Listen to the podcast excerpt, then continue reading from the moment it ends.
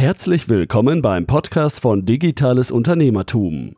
Wir unterstützen kleine und mittelständische Unternehmen, die digitale Welt besser zu verstehen und das eigene Online-Business nachhaltig und erfolgreich aufzubauen. Begrüßt mit mir euren heutigen Gastgeber, Thomas Ottersbach. Auf geht's! Ich darf euch recht herzlich zu einer weiteren Podcast-Episode willkommen heißen. Bevor es mit dem Podcast weitergeht, eine kurze Unterbrechung für unseren heutigen Werbepartner. Unser Partner steuerberaten.de ist eine Online-Steuerberatung, die bereits seit 2009 aktiv ist und über 3000 Mandanten betreut. Ich kenne das noch selbst von mir. Ich hatte einen Steuerberater, der oldschool am Ende eines Monats die Belege ausgedruckt und physisch per Ordner zugestellt haben wollte. Auch die Beratung verlief ähnlich oldschool, vielleicht kennt ihr das ja. Bei unserem heutigen Podcast-Partner sieht das anders aus. Steuerberaten.de ist ein hundertprozentiges digitales Online-Steuerbüro. Ihr bekommt einen festen Ansprechpartner und die Steuerunterlagen werden ausschließlich digital übermittelt. Es werden also auch alle Leistungen eines normalen Steuerberaters angeboten, ob Jahresabschlüsse, was das Thema Personalmanagement, Betreuung bei Betriebsprüfungen und, und, und. Solltet ihr mit der Digitalisierung der Buchhaltung noch keine Erfahrung haben, das macht gar nichts, denn ein Ansprechpartner hilft dir auch bei diesen Fragen, also wenn es beispielsweise um das Digitalisieren von Belegen, Automatisierung von Prozessen oder sonstigen Fragestellungen geht. Solltet ihr Interesse haben, bietet euch steuerberaten.de ein kostenloses Erstgespräch. Einfach auf steuerberaten.de und das Formular entsprechend ausfüllen. Ich kann den Service auf jeden Fall empfehlen. Das Digitalisieren der Buchhaltung spart euch viel Zeit, Geld und auch Nerven. Heute möchte ich ein Thema mit euch besprechen, was immer wieder ja auch indirekt von euch gefragt wird, wie man den perfekten Inhalt, den perfekten Textinhalt nicht nur für seine Zielgruppe, sondern auch für Google erstellen kann. Das ist ganz, ganz wichtig zunächst einmal, äh, dass man Inhalte grundsätzlich natürlich nur für die Zielgruppe und zwar für die relevante Zielgruppe herstellt. Im Nebenprodukt, sage ich immer, ähm, sollte man aber eben auch darauf achten, das Google-konform zu machen, denn im besten Fall erzielt ihr natürlich Sichtbarkeit über Google und entsprechend bekommt ihr gute Rankings, damit ihr zu bestimmten Suchbegriffen gefunden werdet und qualifizierte Besucherströme für eure Webseite generieren könnt. Ja, vorab, was den Content-Erstellungsprozess angeht, sei gesagt, dass es zunächst einmal darum geht, dass ihr Ziele definieren müsst. Was soll der Inhalt tatsächlich für ein Ziel erreichen? Soll er Abverkauf generieren? Ob direkt oder indirekt? Soll er informieren, eher ratgeberseitig aufgebaut werden? Soll er Reputation erzeugen für bestimmte Personen im Unternehmen, für das Unternehmen selbst? Soll ein White Paper heruntergeladen werden? Sollen Newsletter-Abonnenten über den Textinhalt generiert werden? und, und, und. Also es gibt verschiedene Ziele, die ihr festlegen solltet, damit ihr auch im Nachhinein überprüfen könnt, ob diese Ziele A erreicht wurden, B, ob sie nachjustiert werden oder ob insgesamt nachjustiert werden muss und ob der Content, den ihr produziert habt, eben auch erfolgreich ist. Dazu kommen wir aber noch im Verlaufe dieser Podcast-Episode. So, am Anfang, nachdem die Ziele festgelegt werden, oder wurden, muss ich sagen, und ihr das äh, Grundthema für euch feststeht, gilt es zunächst einmal eine umfangreiche Keyword-Recherche umzusetzen. Was ist genau eine Keyword-Recherche? Ich habe es hier und da schon mal thematisiert, aber für die neuen Zuhörer unter euch sei es nochmal ganz kurz zusammengefasst. Bei der Keyword-Recherche geht es darum, eben bestimmte Keywords zu eurem Hauptthema zu identifizieren, die bei Google eine ja, Rolle spielen, die Suchvolumen haben, also monatliches Suchvolumen aufweisen und man entsprechend nicht auf ja, aus dem Bauch heraus eben auf Keywords äh, ähm, optimiert, wo man dann nachher feststellt, dass überhaupt keine qualifizierten Besucher über dieses Keyword auf meine Seite gelangen oder eben nicht ausreichend genug. Das heißt, auch das Thema Kosten-Nutzen spielt hier eine extrem wichtige Rolle. Das heißt also, ihr solltet verschiedene Quellen hinzuziehen, beispielsweise ein SEO-Tool, Klammer auf, unser Partner pagerangers.com ähm, Klammer zu, bietet ein solches Tool, wo man eben auf verschiedenen oder aus verschiedenen Quellen eben Keywords speisen kann, diese bewerten kann. Und zwar eben, wie gesagt, nach Suchvolumen pro Monat bei Google, was nachgefragt wird. Das wird oder das zeigt mir Google ungefähr an. Ähm, ebenfalls kann ich nachvollziehen, wie hoch die Wettbewerbsdichte zu jedem einzelnen Keyword ist. Das heißt, es kann durchaus sein, dass die Wettbewerbsdichte extrem hoch ist und ich das gar nicht so schnell und so einfach und ohne großen Aufwand schaffe, ganz nach vorne zu kommen. Deswegen kann es unterschiedliche oder sinnvoll sein, unter unterschiedliche Strategien zu fahren. Was Longtail-Keywords angeht, Shorthead-Keywords, also direkte ähm, direkte Keywords oder Keyword-Phrasen, ähm, das sollte man sich überlegen und sollte eben die relevanten Keywords, darauf kommt es an, wirklich die relevanten Keywords für das eigene Business nur identifizieren und auch darauf dann später optimieren und dafür den Content produzieren. Und das wird schon extrem häufig falsch gemacht, indem einfach aus dem Bauch heraus entschieden wird, dass ein bestimmtes Thema A, B oder C wohl für die Zielgruppe relevant und spannend sei, ohne wirklich zu quantifizieren, wie groß die Suchnachfrage bei Google dafür überhaupt ist. Was bringt es euch, wenn nur, ich sag mal, roundabout 10 Leute im Monat nach einem Keyword suchen, das aus eurer Sicht aber perfekt passt, dann steht Kosten-Nutzen in keinem Verhältnis. Und so solltet ihr eben verschiedene Keywords für euch priorisieren. Prio A-Keywords, die vielleicht so einen Mix aus nicht ganz so hoher Wettbewerbsdichte, aber einem gewissen Suchvolumen haben und auch für euer Business relevant sind. Und wenn das gemacht ist, dann kommt der nächste Schritt, die Suchintent-Analyse. Jetzt werdet ihr euch fragen, um Himmels Willen, was ist das denn? Und zwar ist die Suchintent-Analyse mindestens genauso wichtig wie die Keyword-Recherche. Und ich möchte euch die Suchintent-Analyse an zwei Beispielen einfach mal aufzeigen. Letztendlich gilt es zu überprüfen, ob auch die richtigen Seiten, Seitentypen auf meine identifizierten Keywords bei Google ausgespielt werden. Als Beispiel, wenn ihr vor dem Rechner sitzt oder mit dem Smartphone gerade unterwegs seid, gebt mal bei Google Friseur nach der alten Rechtschreibreform und nach der neuen Rechtschreibreform ein. Ähm, vielleicht wird der eine oder andere der Auffassung sein, die Wortbedeutung ist dieselbe, also sollten die Suchergebnisse auch relativ identisch sein. Dem ist aber nicht so, weil eben Google verstanden hat, dass die Nutzer unterschiedliche Suchintentionen hat, haben.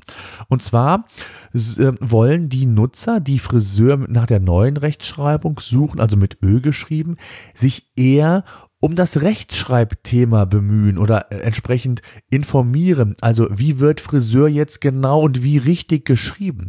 Die Folge ist, dass in den organischen Sucheinträgen, SERPs nennt man das auch, ähm, sechs von neun Suchergebnissen äh, mit der Rechtschreibung der zu tun hat. Also der Duden, Lexikas werden dort angezeigt, die sich eben um diese Fragestellungen letztendlich bemühen. Friseur nach der alten Rechtschreibreform hat völlig andere Suchergebnisse. Neben den lokalen Suchergebnissen, die auch bei, der, bei dem anderen äh, Keyword vorhanden sind, erhalte ich jetzt sieben von neun Suchergebnissen, die wirklich sich um das Thema Friseur drehen. Ein Friseurportal, ein Friseur und sonstige URLs. Und nur ein Eintrag ist wirklich was zum Thema Rechtschreibung vorzufinden. Das heißt also, Google hat hier differenziert, wie die Suchintention je nach Keyword ist. Ein weiteres Beispiel, Sonnenstudio. Sonnenstudio könnte unterschiedliche Suchintentionen haben, wenn Nutzer dieses Keyword bei Google in den Suchschlitz eintragen. Zum einen die vielleicht naheliegendste Suchintention könnte sein, dass die Nutzer das nächstgelegene Sonnenstudio aufsuchen, also lokale Suchergebnisse hier entsprechend im Fokus stehen. Eine weitere Suchintention könnte sein, dass man sich beispielsweise über ja, Sonnenstudios, die künstliche Bräune erst einmal informiert, beispielsweise welche gesundheitlichen Risikofaktoren das mit sich bringt, wie häufig man das machen sollte, worauf man insbesondere achten sollte, wie die Hautpflege auszusehen hat, ich weiß nicht was. Also eine völlig unterschiedliche Suchintention und der Nutzer befindet sich in einer ja ganz anderen Phase. Man sagt auch so schön im E-Commerce in einer ganz anderen ja Customer oder in einer einem ganz anderen Touchpoint der Customer Journey.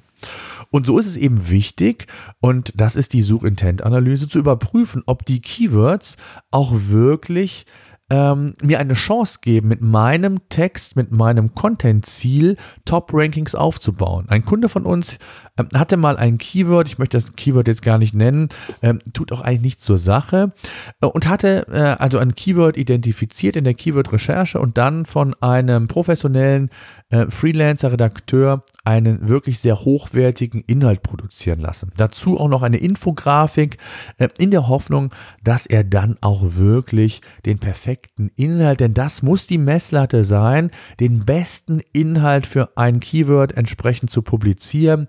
Ähm, und diese Hoffnung hatte er. Und nach Monaten kam er zu mir total frustriert und sagte, wieso habe ich denn keine Sichtbarkeit bei Google? Und die Suchintent-Analyse gab die entscheidenden Merkmale, denn Google hatte hier eine völlig andere Intention oder der Nutzer, und Google hat es entsprechend natürlich umgesetzt, ähm, für dieses Keyword scheint Google herausgefunden zu haben, dass der Suchintent eben bei den Nutzern darin liegt, dass man äh, dieses Produkt vielleicht eher kauft. Und somit waren ausschließlich Online-Shops unter den ersten zehn Suchergebnissen.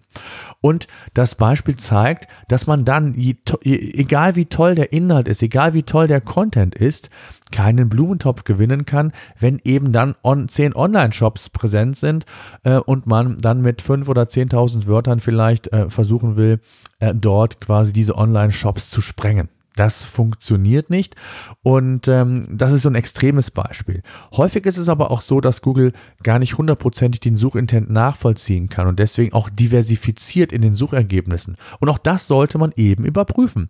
Wie viele Online-Shops sind in den SERPs vorhanden, also in organischen Rankings, wie viele davon was informativen Charakter angeht. Ähm, und das sollte man eben sehr genau überprüfen, bevor man dann in die eigentliche Content-Produktion geht. Und wer glaubt, dass die Recherchen hiermit beendet sind, der, und den muss ich leider enttäuschen, wer heutzutage Inhalt wirklich gezielt produzieren möchte für die Zielgruppe, aber auch für Google, muss weitere Analysen umsetzen. Und das ist sinnvoll, um auch wirklich Top-Inhalt zu produzieren, um wirklich auch die Inhalte so zu produzieren, dass sie die Zielgruppe letztendlich tangieren. Und was kann man machen? Es gibt zum einen ein Tool von unserem Partner PageRangers, die sogenannte Content Suite. Die macht diverse Recherche- und Benchmark-Analysen per Knopfdruck quasi. Und so könnt ihr, ich sage immer, Hirn und Algorithmus kombinieren, denn kein Algorithmus dieser Welt kann hundertprozentig wissen, wie euer Content-Ziel aussieht. Es können zwar über bestimmte Signale herausgefunden werden, um welches Thema es sich handelt, aber ob dieses auch wirklich relevant und richtig ist, das kann eben kein Algorithmus dieser Welt. Und so gilt es halt verschiedene und das muss dann die Zielsetzung sein, entweder über ein Tool wie die Content Suite oder auch manuell, wie auch immer. Zielsetzung muss sein, möglichst viele Relevanzsignale an Google zu übermitteln, dass der Inhalt, den ich optimiert habe, den ich produziert habe, perfekt für die Suchnachfrage ist. Das heißt, es gilt nicht nur ein, zwei, ähm, Signale zu streuen, nur über Text, über die Headline, über bestimmte Häufigkeiten, was Keywords angeht, ähm, was vielleicht gewisse Fragestellungen angeht, wenn sehr häufig nach Fragen gestellt werden, die sogenannten W-Fragen, ähm, sondern es geht eben darum, möglichst viele dieser Signale bis hin auch auf Website-Elementebene nennt man das, also im HTML-Text versteckte Signale, die dann sagen, ich gehöre hier zum papierlosen Büro, mache hier einen super Job und hier Signal 1, 2, 3 und ich habe mehr als andere und bitte spiel mich aus, ich bin relevant. Und ähm, das ist extrem wichtig. Das heißt also, W-Fragen zu analysen. Dann die sogenannten WDF-IDF-Terme zu ermitteln. Das Tool, was ich eben nannte, macht dieses. Es analysiert die Inhalte von den Top-Seiten, die zu einem bestimmten Keyword ähm, bei Google vorne positioniert sind und versucht algorithmisch Tendenzen herauszufinden, ob bestimmte Wortkombinationen, Worthäufigkeiten Einfluss nehmen, die eben ein solches Signal an Google übermitteln. Und das wird einem dann entsprechend in der Textproduktion quasi zur Verfügung gestellt. Genau diese herausgefundenen Terme eben, die WDF-IDF-Terme. Und äh, die kann ich dann in Echtzeit in dem Editor von dieser Content Suite dann auch quasi in meinen Text einbauen. Und so gibt es weitere Dinge neben den W-Fragen, neben den WDF-IDF-Termen, ähm, bestimmte ähm, ja, Dinge, die ich noch überprüfen sollte, damit ich eben ja bestmöglich, best, ja viele äh, Relevanzsignale an Google übermitteln kann. Wenn das Ganze gemacht ist, der Inhalt dann produziert ist, dann gilt es, dann auch das ganze Thema einigermaßen messbar zu machen. Jetzt möchte ich am liebsten die Frage stellen in den Raum, wer von euch macht Content, den ihr produziert, messbar und überprüft diesen, ob der wirklich relevant war. Ich glaube, die wenigsten, aber es ist extrem wichtig, um eben effizient und produktiv arbeiten zu können, um nachher auch bestimmen zu können, ob die Textinhalt auf das Ziel, was ich mir vorab vorgenommen habe, auch eingezahlt habe. Und ähm, daraus speisen sich dann beispielsweise auch wieder neue Themen, die meinen Themenplan bestücken und das Ganze dann wirklich sehr strukturiert und ähm, mit Bedacht und nicht einfach aus dem Bauch heraus. Ja, kommen wir zu einem kleinen Fazit. Also, Schritt für Schritt zum perfekten Content ist das Thema und ihr habt gemerkt, dass eben heutzutage diverse Schritte notwendig sind, um erstmal vorab Analysen zu tätigen, Recherchen zu tätigen, äh, ob überhaupt eine gewisse Relevanz vorhanden ist, was Suchvolumen, also Suchnachfrage angeht. Ähm, dann ist abzuwägen die Wettbewerbssituation rund um dieses Keyword, ob ich hier Zeit investiere, Geld investiere und das sind alles Fragestellungen, die ich im Vorfeld tätigen sollte. Und auch das Thema W-Fragen, Website-Elementanalyse und, und, und.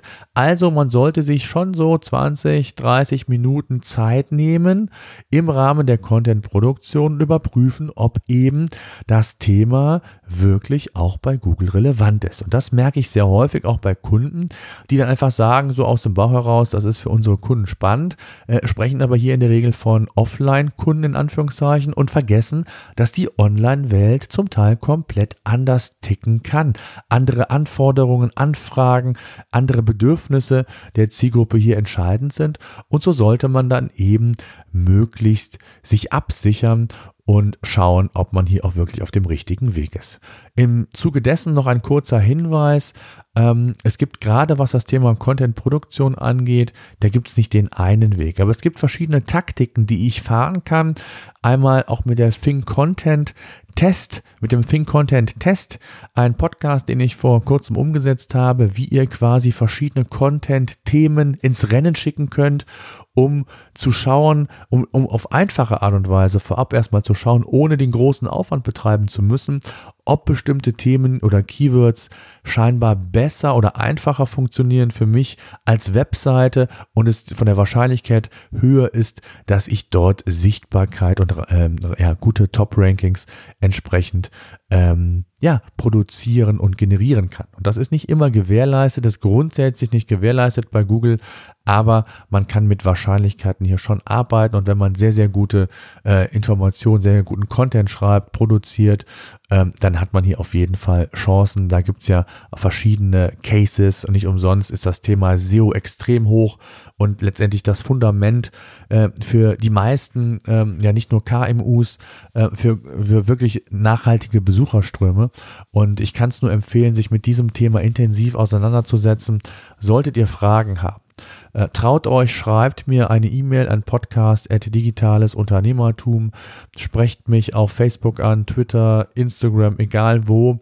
Ähm, ich antworte euch auf jeden Fall, sollte es sogar lohnenswert sein, da noch eine weitere Podcast-Episode ergänzend zuzumachen zu dem Thema. Auch das mache ich sehr, sehr gerne. So, das soll es gewesen sein. Sollte euch der Podcast gefallen haben, würde ich mich natürlich über eine Rezension freuen, äh, ob über iTunes, über andere Kanäle, wo ihr uns hört. Ähm, und äh, bleibt uns treu, abonniert quasi den Podcast, schaut auch auf YouTube vorbei, da gibt es jetzt einige Videos ergänzend, auch Tutorials zu Meistertask, zu GoodNotes und, und, und. Also äh, einfach beim unter digitalen Unternehmertum YouTube-Channel auch mal vorbeischauen. In diesem Sinne, danke und bis bald.